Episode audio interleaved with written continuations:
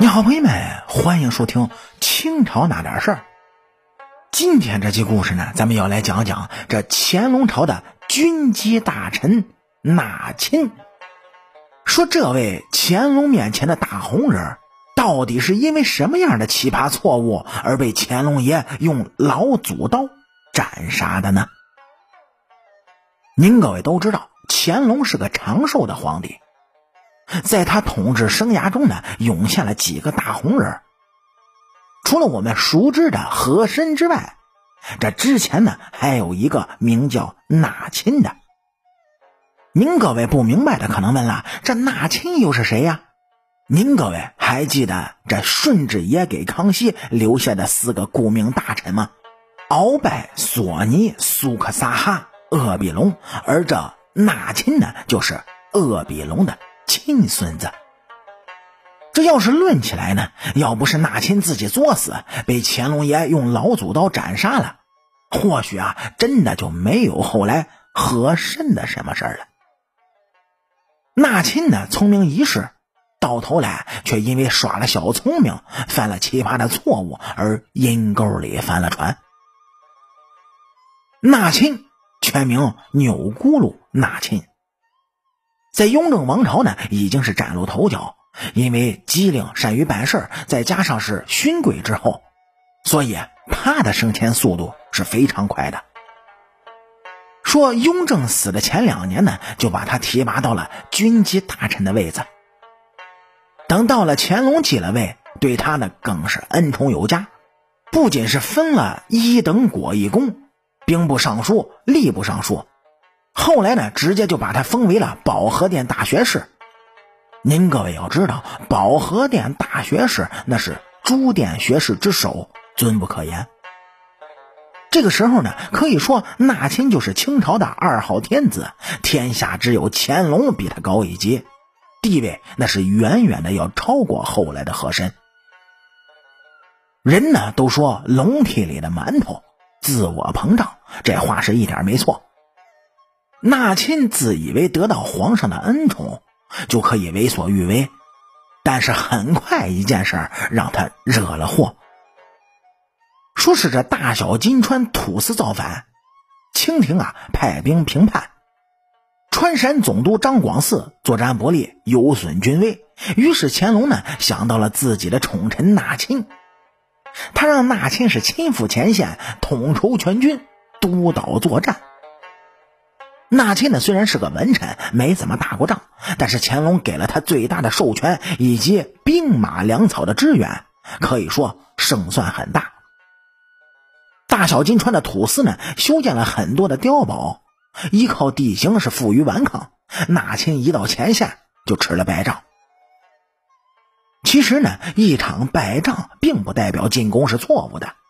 清军只要坚持进攻，步步为营，一个一个拔掉碉堡，最终肯定是能获胜的。因为吃了败仗，纳钦呢就放弃了进攻，也开始修建碉堡，打算跟叛军啊打个持久战。他还洋洋得意的给乾隆上书，说自己啊学习了敌人的方法，也用碉堡来战斗，并向敌人表明，清军啊准备常驻在这儿了。这奏折呢传到了乾隆那儿，惹得乾隆是龙颜大怒。亏纳钦还是个朱学士之首，居然想出这么一个馊主意。啊，清军人马众多，本来呢要用雷霆之力一举拿下金川，而且部族众多，每消耗在金川一天，那都是一笔惊人的支出。另外，你修建了那么多碉堡，等到战胜撤退。当地人是不是可以用清军修建的碉堡再次造反呢？所以作战呢，就是要速战速决，不可能接受常驻碉堡这种打法。但是为了保全纳亲的面子，同时暗示他改变方法，乾隆呢是耐着性子给纳亲回了一句话：“批阅在寺，不能解办理之意。”您看啊，人家都说是批阅再三，乾隆爷回复批阅再四，告诉你已经不是再三，而是再四，那就是说呢，皇帝已经考虑到了各种情况，修碉堡你行不通，赶紧进宫吧。纳亲这个时候就开始作死了，他真以为乾隆没有明白他修碉堡的意思，于是啊，又给皇帝上书，声明修建碉堡是要麻痹敌人，希望皇帝明年再派三万的精锐前来，一举消灭敌人。这个折子呢，其实没什么问题。但是说这本折子刚递上去，他想了想，又写了一封折子。这次的说法呢，跟前面一个折子那是完全相反。他强调敌人很狡猾，估计没有好几年的时间，根本打不下来。希望皇帝继续的送钱送粮过来。说就是这两份折子，那是彻底惹怒了乾隆爷。纳亲前后说法矛盾。是把他乾隆当成傻子了吗？